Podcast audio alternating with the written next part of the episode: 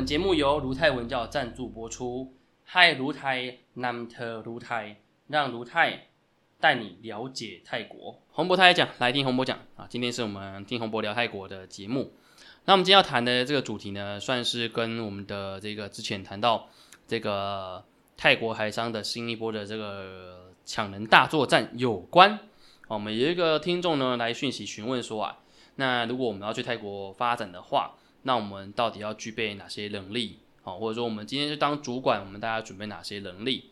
哦，那其实那一集里面，洪博稍微提到过了哈，就是啊要成立这个泰国研究中心，然后培养人才。那可能大家想说，那难道我们在呃自己培养，我们自己在外面学习的情况之下，没有办法做到吗？好，那到底有多困难啊？这个是自己做，然后自己学。呃，上班族的状况之下，当我们那一集洪博有稍微提到过了哈，因为我们跟正规教育比起来，当然不可能达到那个程度。那但是我们听众来来询问说，那如果我们自己学的话，到底要学到什么程度才是到达水准？哦，甚至诶，有些听众他提到他们有在请家教或者是在上课。那如果真的诶，我们想要上到一个程度，有办法达到所谓的业界标准，那要怎么样才是真正的业界标准？哦那这一点呢，就就洪博来今天在谈这个话题啦，让大家去了解一下。呃，如果你真的是啊想转职，好，或者是现阶段啊看到这个人力银行里面有一些外派，有些 PCB 大厂，有些外派的机会，你想要去争取这些工作，那你要有哪些专业能力？哦，那当然第一要素当然必须先讲一个比较呃直接的点，是说如果你今天没有什么技术的话。呃，可能你在呃初期前往的话，基本上会很困难。哦，就是说，如果你不是技术型的，那原则上你可能蛮容易被打枪的。哦，这是我们必须先先讲。哦，因为在所有台商产业里面，其实技术型的人才是绝对优先的，因为毕竟台湾是以科技业跟制造业为主。那制造业过去或许还好一点点，因为它基本上就是产线为主，所以之前可能有一些产业它比较不介不介意。有没有技术？可是呢，当我们今天是科技产业的时候，其实它很大的点是在于你必须有相关背景。所以呢，我们如果要去投相关履历的时候，如果你不是理工背景，你纯文组的哈，那基本上可以说不太有机会。哦，因为我们必须了解一个点哈，在泰国，呃，实际上泰国本身也有很多懂英文、懂中文的人才。哦，所以也只要找到一个会中英泰人才，这并不是很困难的。这也是洪博一直不断强调的点。那当然，在之前洪博的文章也有稍微提到过，因为成本的问题，聘任一个台湾人，其实基本成本啊，还要还要再聘任当地四个当地人，那这些零零总总加起来成本快要将近台币十万块。虽然对于台干来讲，他只有零到四万五万的薪水，可是你对老板的立场来讲，他就是要花将近十万块成本去聘请一个台湾人。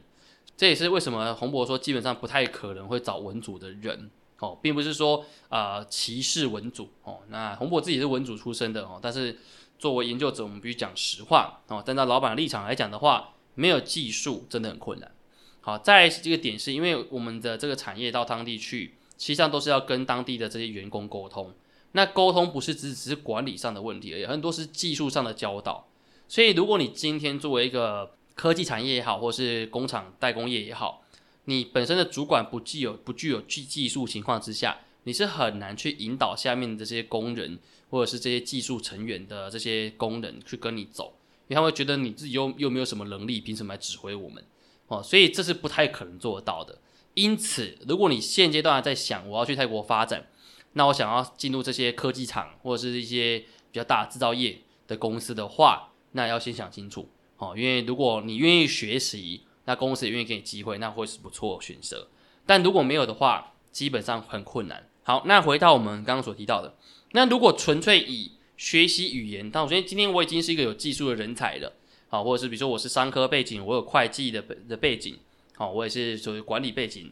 那我到当地去，我的泰文能力到底要到达什么水准？我要到达什么样的程度，我才有可能让？呃，台商愿意呃用我，那我们必须讲，作为一个社会人士来讲的话，啊，最基本的指标就是泰语检定，哦，这是绝对没有办法没办法逃避的点。那目前呢，在台湾的泰语检定里面，哦，以去年还有在继续办的，就是高雄大学的这个呃，跟中央工大学合作的泰语检定，那当然，我们呃洪博之前的在推的这个台泰交流协会的泰语检定，目前暂时停办。那如果未来当中有办的话，还是会跟大家告示。好，那这个朱拉的泰语检定，它是一卷式考法，听说读写四科分开，然后每一张考卷里面呢，以当时洪博去考那一届跟后来的那一届情况来讲的话，它基本上是五十分钟五十题，一分钟只有一题的时间可以思考而已。那阅读的文章是非常的长，一整篇的文章大概是四百到五百个字的长度，然后回答问题。那当然它是选择题啊，你要说要猜有运气成分吗？当然也是有哦，所以也会有出现部分的学生可能程度还不到很高，但是他用猜的猜对拿到高分，这是有存在的，这是有可能的。但你要说完全只靠运气，那是不可能的。哦，所以基本上你唯一的标准就是一定要去考台语鉴定。哦，就好像你今天去日山公司里面一样，你要告诉你这 N one 啊、N two 啊、N 三啊，你要跟他讲你要什么程度嘛。那中央工大学的泰语检定呢，基本上是非常困难的。它是连泰语系的学生，我讲的是台湾没有泰文系就不要管它了哈。我们讲的是中国的泰文系。哦，那当然日本、韩国，因为它跟跟我们台湾的人的母语不太一样，我们就比较不比较。哦，以中国专业泰文系的学生来讲的话，大学四年训练结束才有可能到达高级的标准。不然的话，大多数台湾学生目前听到，如果没有特别的协统加持，也没有在泰国长大，纯粹台湾人普通的背景，然后在学校选修课程读起来的情况之下，目前大多数听下来，至少都是最高整到中高级左右的程度而已。那这中高级还是只说他们在大学里面，以学生十八岁到二十二岁的程度之下，学习了将近十八学分到三十一个学分。的情况之下，他才有办法达到这个程度。所以，你以社会人士来讲的话，你要上课上到十八学分，你要到底要多久？好，你们把它换算成数字来看好了。呃，平均六学分，六学分的时数是一百零八小时。好，那十八学分就乘以三嘛，所以要三百二十四个小时。好，八乘二四嘛，三百二十四。所以你去想象一下，如果你是一个上班族，你要上到三百二十四个小时。如果你以我们一般正常的上课来讲的话，哦，就是我一个礼拜上两小时的话，那你可以想象三百多小时你要上多久？一百五十周啊！大家可以想象到吗？一百五十周，这向上下有多久？哦，所以基本上哦，啊，这个难度很高。哦，那当然也有一种方法，就是你去报那种冲刺班。哦，一次上三个小时，那那这个方法可能快一点，你就三百多小时除以三嘛，总一百一百次就上完了嘛，对吧？哦，但一百次也差不多，也超过快，差不多接近一年或一年以上了吧？哦，所以它不是一个很简单的事情。说短期内，说我今年我现在上课，然后马上就可以去不开课了，哦，所以如果假设你现在啊有这个想法，想要去泰国发展，那洪博告诉你。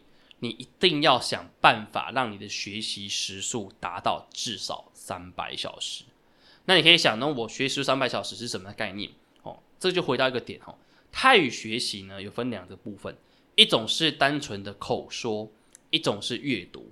那我们要知道哈，在泰国口说是非常重要的一个点，因为它可以跟我们的当地的员工做沟通。可是我们也要了解，这个年代的口说并不只是口说。就像台湾人，哦，各位听众应该也是一样道理。你平常有多少时间跟你朋友讲话？真正开口讲话哦，不是打字哦，哦，你会发现，即便是自己的家人或自己的朋友好了，其实现在的台人都是人手一机，一只手机都是打字。比如说，现在这个年代有很大程度的口说就是打字。那如果你的学习的口说只有口说，你不会打字的话，那基本上你也是某种程度上文盲，而且是哑巴。因为你除了用讲的以外，你没有办法表达你的想法。那当然也有人说啊，那我可以用那个手机的那个影音判读，那个声音判读嘛。对，可是上面打错字或是拼错，你也不知道，那你会造成更大的误会。啊，另外一个点是对方打字你看不懂，哦，所以其实上这个呢是很困难的。如果单纯以口说来讲的话，哦，那当然现在在泰国的台商界啊，一定都会在员工之间、主管员工之间成立赖的群组，而这些赖的群组呢。也是一样会统一发布讯息，那你可以选择一个一个告诉他们，也可以选择一次告诉所有的人。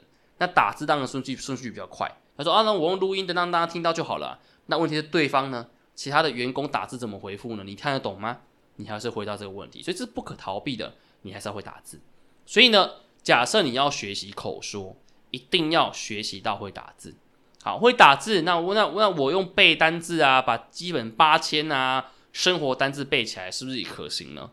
实际上也没有太大问题，这是可行的。但我们就回答一个点是：身为一个上班族，你有多少时间可以背单字？好，然后你有多少时间可以把这些字记起来？然后再一个点是说，如果你今天只是一个单纯就是为了找工作去，你觉得泰国也没什么兴趣的话，那这这样就更困难了。当然，如果听众来讲，你的立场你是属于哦，我就喜欢泰泰喜欢泰国啊，去旅游以外，我还觉得我平常看泰剧哦，我还会听歌哦，我是有很多情境下可以练习我的听力跟我的口说的。那恭喜你，你就可能是最适合的，因为你喜欢，你会去碰触这些东西。但如果你今天是一个哦，我单纯就是为了工作学习语言，然后除了上课以外，我完全不想碰泰文，那这个是注定失败的，因为你的身边、你的耳朵没有存在泰文的声音，这会造成你最困难的点是你的发音会不准。好，因为泰文有很多声音其实是中文不存在的声音，那这些不存在的声音，如果你耳朵都没有记忆，那你可能也发不出这些声音。所以，综合这一点，单纯读读绘画课的情况之下的训练，实际上对于去工作是没有太大帮助的。哦，因为现在的管理都是要透过手机、透过打字沟通，所以这已经是一个没有办法逃避的事实，就是你不可能不学文字。好，那再一个点是，作为一个主管，你一定必须要签很多的呃的那些文件。这些文件上面写的东西你完全不懂，我说白话，你敢签吗？你签下去会不会会不会出问题呢？哦，这其实是个另外一个很大的问题。那我签下去造成问题产生，那上面到时候上法院的时候，你不能说啊，我那我不知道啊，名字是你签的，你就是负责，法律上就是你负责。如果真的公司内部有人要表你要搞你，你还是会被搞死，这个必须很清楚。哦，防人之心不可无，这个非常重要。所以搞懂自己签什么文件，这绝对是不可逃避的点。好，因为人在国外，没有任何人可以帮你，特别是相关的这种具有法律效应的文件，你必须很清楚。好，所以都会推荐，一定要会建议你一定要懂文字，这个非常重要。然后回到个点是，那如果我要懂文字，我要从哪里学习？好，实际上呢，泰文的学习，它除了绘画课以外，还有另外一部分就是我们的文字课，就拼字课。那一般正常来讲，文字跟跟绘画课是同时进行的。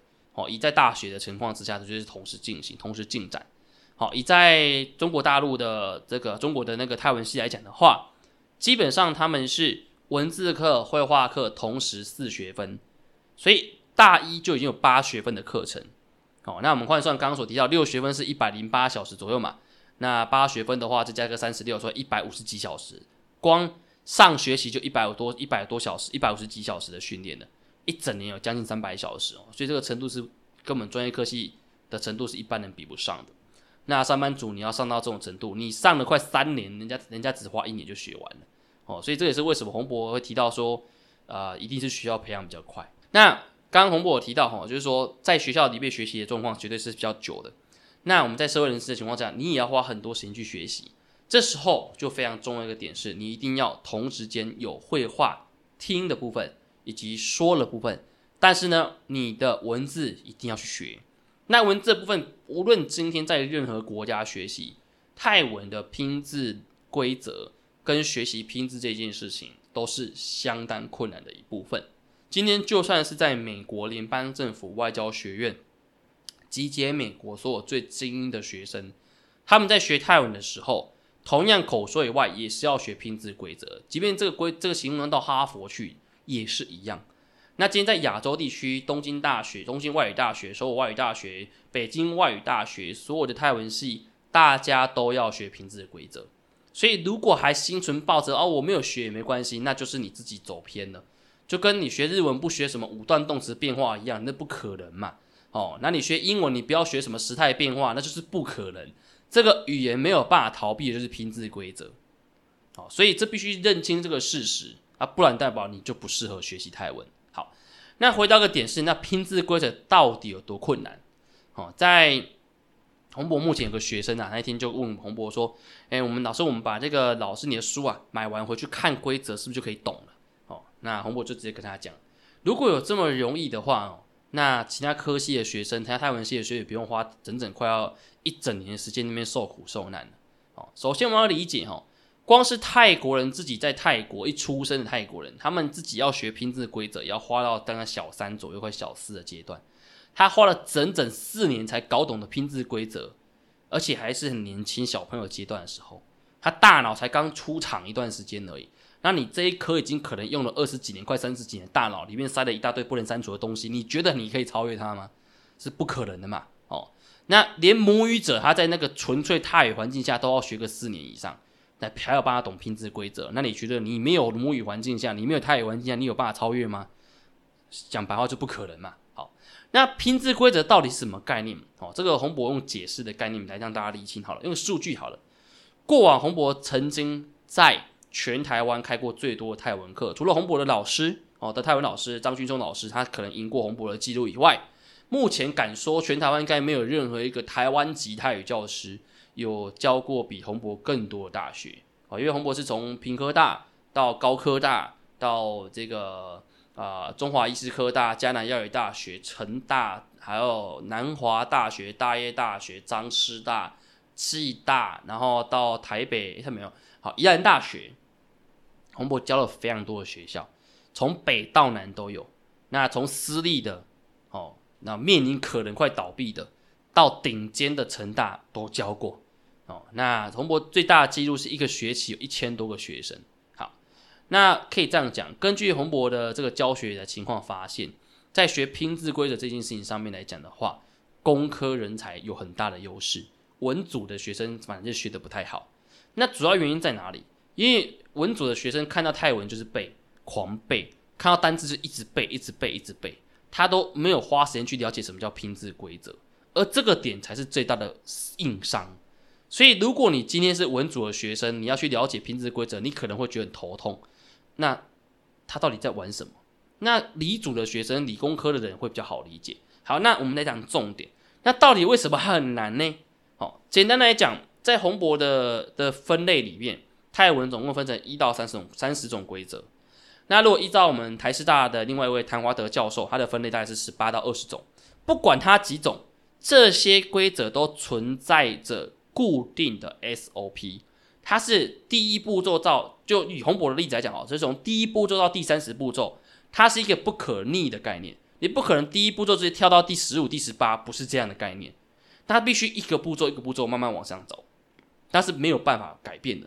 那到这里就说，那那为什么不能改变？好，用个简单概念好了。比如说洪博的教材里面有分成初级二、三、四、五，你可以想象一下，初级二就是学加减乘除的概念，然后初级三呢就学开根号，初级四呢就学方程式，然后初级五呢就学比较进阶的一些微分啊、积分之类的。它是一个循序渐进的概念。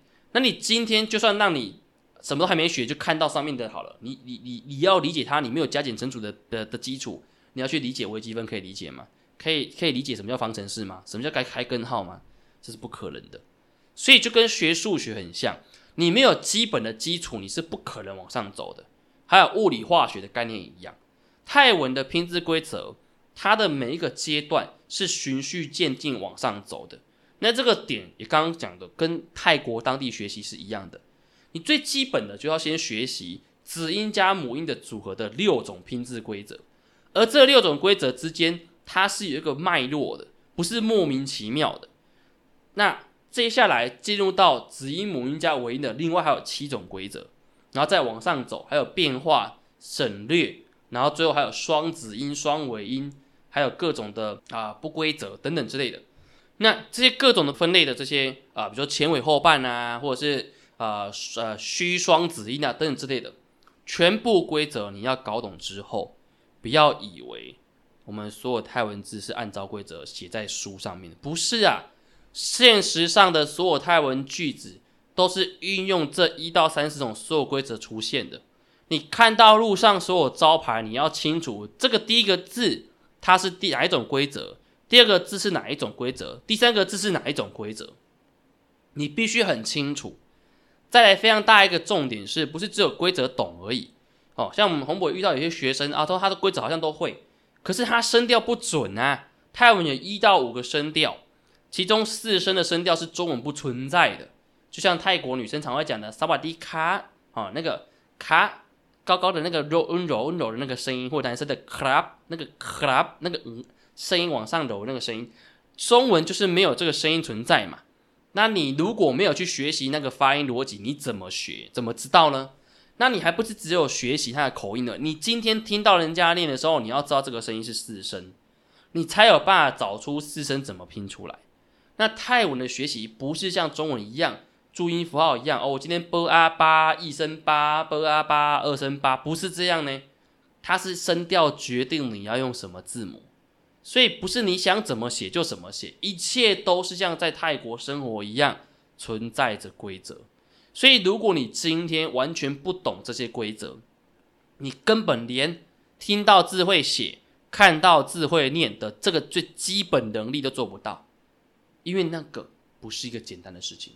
换算成日文的或韩文的逻辑来讲，很简单。日文、韩文，你今天符号认识之后，你大概基本上就有办法练字了。但是，这个最基本的程度，泰文是非常困难的。大多数在中在泰文系的学生。要将近大一一整年三百多个小时的时间去学习，然后还要老师带他一关一关通关，他才有可能知道，还要再加上考试验证，不然你怎么证明你发的音是对的？然后你怎么证明你拼得出这些单字？好，那说那这些东西到底有什么重要性？不要忘记了，今天到泰国去的高科技产业跟制造业里面有很多单字都不是日常生活单字。就算你把日常生活八千背起来，又能如何？你遇到这些所有的科技相关的，或者是物物理相关的、化学相关的词汇的时候，你还是用拼的。那这些声音你拼不出来，你听到你也不知道怎么写，你就还要加大量再记单字。那你可以想象你大脑多少容量空间可以记？好，然后再来，你全面生活期间里面所有法律相关词汇，那些又要再另外背。所以不是只有生活词汇而已。你要成为一个主管，在当地，你第一部分是生活八千字，接下来还有专业的另外两三千字，还有法律相关的两三千字，加起来六三两到两到三万字的内容，你真的全部让大脑去记？你都已经几岁了？不是十八到二十二岁的年轻人了，这时候你真的做得到吗？好，那全部都背起来，然后还要再把这些形状、声音跟意思全部一个个记起来。泰文字跟中文字很像，一个泰文字可以有十几种中文可能性。那你要把这十种全背起来吗？那有可能吗？哦，所以必须讲哦，这不是一个非常简单的事情。那也是因为这样子，所以洪博遇到听众来训说啊，你要学到什么程度？洪博会讲，你可以以朱拉隆功大学的中级到高级程度去思考为目标，然后呢，请你的老师。帮你安排一个课程，那这个课程不能低于，如果你以中级程度哦，好，不能低于两百小时。如果你不到两百小时，你不要奢望那个时数会是有效的。好，那洪博讲这个点，在上上一集有提到，即便今天是台大的学生，他要学到商业泰文，也至少要三百小时才有办法。哦，他是两学年的课程，两百一十六小时上完。第三年两百小时以上才上到商用泰语，这不是一个随随便便可以学到的。我说，所以如果你今天是商科，我说哦，我想到泰国去做生意，然后可以用泰文跟人家自然沟通，这个洪博遇到太多天真的人呐。哦，你今天英文随随便便可以学到商用程度吗？你日文可以随随便便学到商用程度吗？那如果不是的话，你凭什么认为泰文可以随随便便学到呢？好，如果心存这样想法，很大原因是因为歧视。很大原因是认为泰文应该蛮简单的。那不好意思，洪博告诉你，科学的真相是泰文比这些语言更困难，那就是学不会。好，所以这也是为什么在我们上一集有提到过，现在新一轮的台商抢人大作战，因为现阶段拥有优秀泰文能力的人才，不管在台湾或在泰国都相当少见。好，以移民署提供的资料来讲的话，呃，以以那个泰语导游的资料来讲的话，以目前呢泰语的部分。哦，这个是新著名全球新闻网提供的资料，在二零一二零二三年十一月十十一月一号的新闻。好，先我们先提供一下哈。那以目前泰语导游从一百零三年到现在考开放考试到现在，好，每一年都很多去考嘛。全通过泰语导游的考照的只有一百七十四人，但是真正可以出来职业的人很少。哦，那一百七十四人已经算是很多了。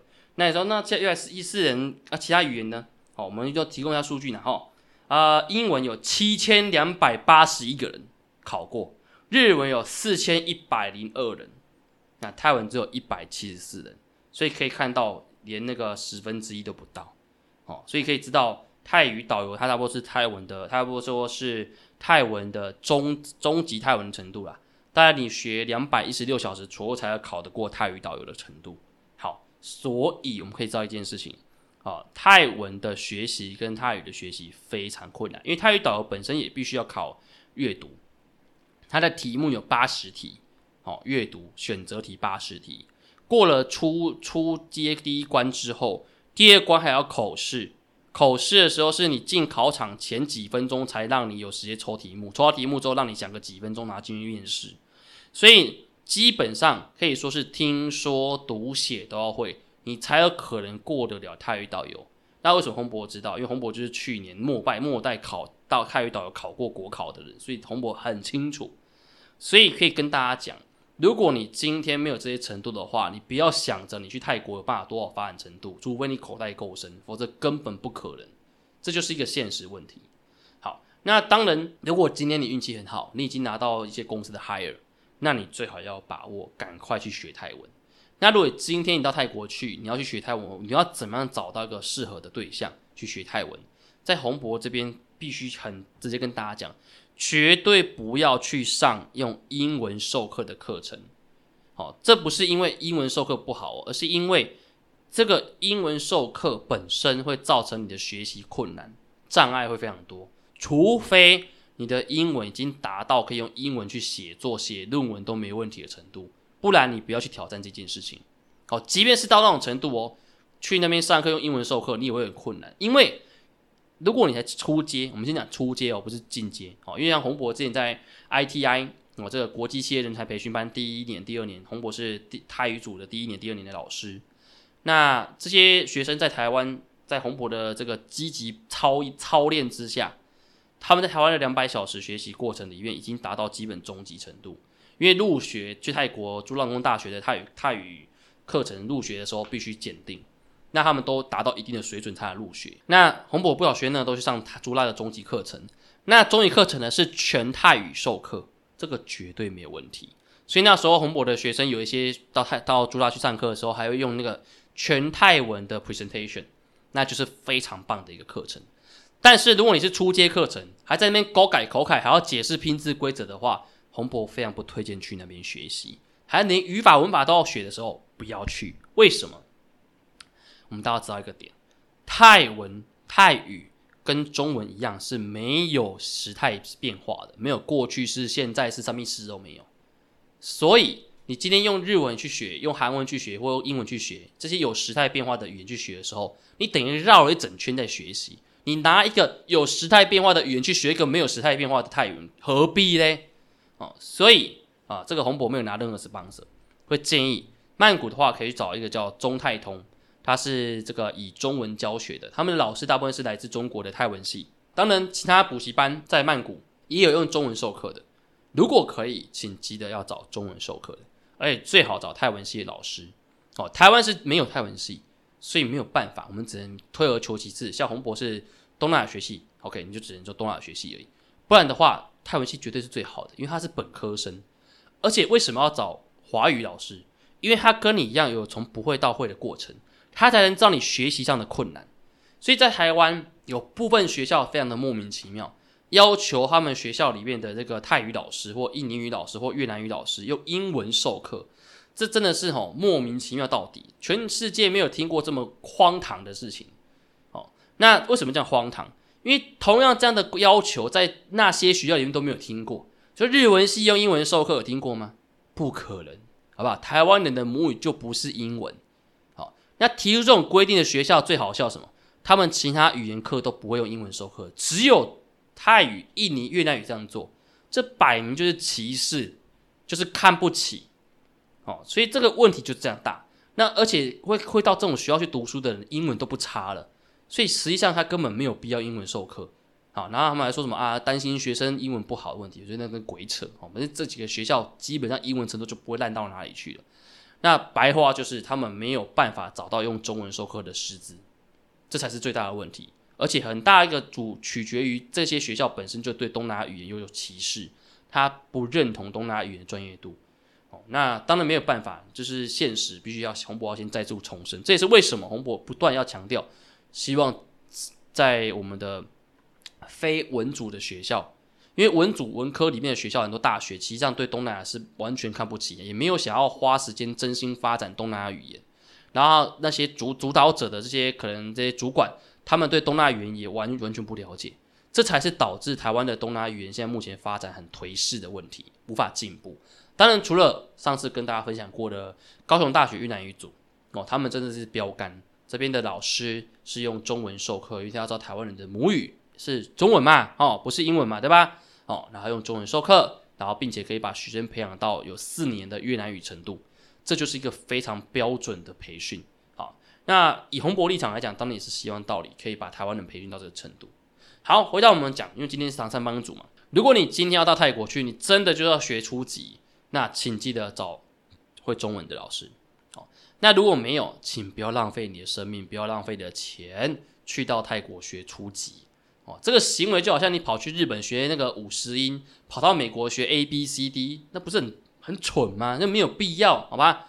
请在台湾先好好的把这个能力先掌握。啊，当然在洪博的教学在这呃当当了替代以来吧，哈，就是退伍之后都有发现，多我们的上班族其实有难度。那这时候就会私心推荐找卢泰。哦，那因为卢泰的课程必须先讲一个点哦，这个不是广告，必须讲很很很很直接讲个现实面。我们上班族最常遇到什么？就是报了名，缴了钱，无法上课。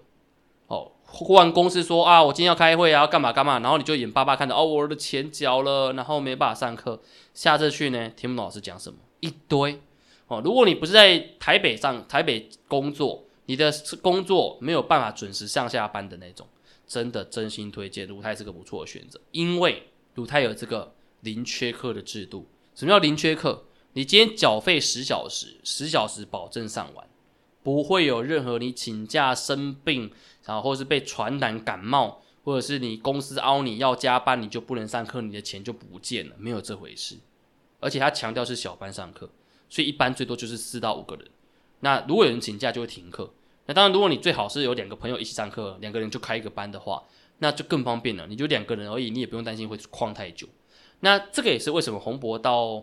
从呃二零二零吧，那时候退伍以来，就培养了不少人才。包含现在洪博的粉砖里面有一位固定帮忙翻译的一个梁佑全，哦，他现在目前是属于这个他在高高雄市政府的中小中小企业处，他也是很优秀的，资工系毕业，然后又为泰文，然后现在还可以做翻译。哦，洪博很多讯息都请他高速解决，他是属于看到文字会翻译，还可以沟通这一种。那像他这样的人才，他是怎么学来的？也是一样啊，在这样的制度零缺课的制度里面，他跟他的同学从初级、中级到现在读到高级，开始可以读各种的教材，然后接下来要挑战泰国小学生课本，哦，那这是属于他们用这样的一个学习制度之下才有办法做到。如果今天他上那种大班课程，一次那边三十个学生，然后缺一次课就旷就就听不懂在讲什么，大概没什么机会学会。所以这必须讲一个现实：如果你不是在台北。然后你也没有准时上下班的机会，那建议你可以找有小班授课，并且有零缺课制度。什么叫零缺课呢？就是你如果不能上课，还可以停课，然后课程可以继续让你上的那种。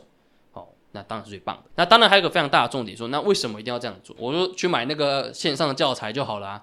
哦，刚刚洪博有提到过，关键点在哪里？不是听语言学习的关键，不是 input，不是输入，而是输出。你必须透过老师帮你检查你的输出到底对不对？什么叫输出呢？你的发音标不标准嘛？你的写作跟你打字有没有准确嘛？这个点不是你这些线上课程可以做到，不是你听了老师讲一百多个小时你就会了。假设听了这么多小时就会的话，各位啊，如果你是英文很烂的人，你还学不会英文，不是很奇怪吗？啊，当年你多听了多少年的文言文，你全部都还记得吗？当年听了多少年的数学，你真的还都记得吗？你不要跟我讲，你每个科目都还记得，哦，所以可以知道一件事情，听绝对是无效的，一定还要做检测，所以还是必须要输出，输出口说的部分、打字的部分、写作部分，才是真正你大脑存的哪些东西。哦，那大部分的人其实正常人类啦，哈，我们讲正常，不要讲那些天才，哦，过目不忘啊，听得不会忘都不要算。正常的人听进去的东西，到可以吐出来，大概三分之一不到了。哦，听了一百个东西，你可能大概可以产出个三十个，就那种偷笑了。可以厉害到一半，你要一模一样复制是接近不可能的事情，除非是天才。所以我们要必须了解这个点，你还是必须要老师帮你纠音。那在泰文学习里面，很多的声音发音都会来自我们母语的干扰，所以这过程里面要不断的纠正发音，不是你知道这个理论就知道怎么用。我像刚刚所提到的泰文的拼字规则跟数学一样，请问各位啊，你懂那些数学公式就代表你懂全部了吗？难道不用运算吗？不用去去去检核吗？哦，然后不用特别去啊跑过练习吗？哦，绝对不可能的。所以泰文拼字的规则在学习过程当中是不断练习、练习再练习。而这个点，泰国小朋友也是如此，他们的小学生课本里面也是这样练过来的。然后中国的教材也是这样训练过来的。哦，正常的人都是这样训练过来。我们先不谈特例哦，有些特别的人啊，厉害特别很聪明啊，哦，高速的背起来什么之类，那我们不谈。如果你也不是这种人的话，你也不是天才的话，那你那就是正常人类哦，那你就请用正常人类的发展模式去学习啊。所以总归来讲，如果你今天要到达啊我们台商所需要程度，你在短期内做到是不可能的事情，但是你还是不要放弃。如果你真心就是觉得泰国是我心之所向，我一定要去，我非去不可的地方，请你一定要做的事情什么？去找到适合你的上课制度。如果你是排班组，请找零缺课可以配合你排班的这种教的这种课程。如果你是可以上大班的课程的，请好好珍惜这个机会，好好上课。毕竟台湾还有不少地区都是劳基法只是参考而已。那你的、你的、你、你做地方劳基法是可以用的话，好好珍惜这个机会，好好去上课，这是好事情。但是如果上到最后你发现不行了，还是必须要自己去上，那就可以去找家教，都是一种方法。但不要忘记了。要明确制定你的学习路径，因为你是为了工作，所以请至少到中高级，直接告诉你的老师，你就是要考检定，那让他帮你指导一条明确的学习方针，这是非常重要。再另外重点是，绝对不要忘记学习拼字规则，因为我们要知道泰文是活的语言，单字不断在新增，任何的语言都会在成长。台湾的语言里面也一大堆外来语，泰国也是一样道理。你如果没有拼字规则支持的话，你这些外来语是完全不可能会的。所以学习上面心态要正确。那最后一个，一定要想办法让自己融入在很多泰语的环境。不管你今天有没有兴趣，泰剧绝对是要看，歌曲绝对是要听，因为你的目标就是让你融入当地。好，那当然补充一下，哦，后续洪博应该也会推一些线上课程，是关于这个跨文化管理的，会再会谈一些。文化面向啊，台湾人跟泰国文化冲突啊，等等这些的，也有机会最好可以报名这种课程，因为台湾目前很少探讨跨文化管理这件事情。好，那如果可以，你来参加洪博的课程，然后了解一下台湾人跟泰国人大脑里面到底装哪里不一样。哦，当然至少有一个点不一样啦，当然现在最近很红的这个文言文，泰国人不用读文言文呐，吼，他不用读中国文言文嘛，哦，所以他也不知道连词，嗯，不知道，好像没有读过文言文那一篇嘛，哦，OK，好，这个是今天跟大家聊的内容。好，那当然，如果各位听众有什么样的问题，都欢迎那个私讯洪博他也讲的这个粉砖，哦，那也可以跟我们卢泰这边联系。那如果想听到什么主题，想好奇什么什么内容的话呢，也可以跟我们洪博这边联系。那之前也有跟一些之前听众提到过啊，因为最近有一些新的听众加入，也顺便提一下。如果你对于洪博的文章在关系评论的文章有好奇，你想要啊让这个文章，你觉得这个文章不错，讲得很好，哦，你想要让很多人听到，你可以来呃私讯洪博。啊，私讯我们的主办的这个鲁泰文教啊，你可以自己赞助一些费用，懂那一些费用，然后去谈你想谈的话题，或者是你今天想谈听洪博讲什么，你也可以自己开一个主题，然后懂内哦，那这个可以跟鲁泰这边这个呃私讯，你想要懂内多少费用，你想要听什么主题都可以谈哦。那洪博这边呢也很开也很开放，希望大家可以去多多争取我们大家想要听的主题哦。那当然。呃，洪博这边的节目当然是希望说每一个礼拜都谈不一样的，哦，所以只要有人谈，有人提出需求，然后希望赞助这节目，希望听什么主题，我们就会把把它排出来。那我们也会大方的提出啊，这一集有本集有什么人赞助，也会把它讲出来。哦，像我们之前有一集也是由我们越南的台商干部主管去赞助的，也是一样道理。哦，那洪博这里很开放，很希望大家可以多多去了解泰国的圈子。哦，这也是一件好事情。好，今天内容就到这里。那感谢大家聆听。那我们每周五记得这个听红呃听红波聊泰国。好，那我们就下礼拜见啦，萨瓦迪卡。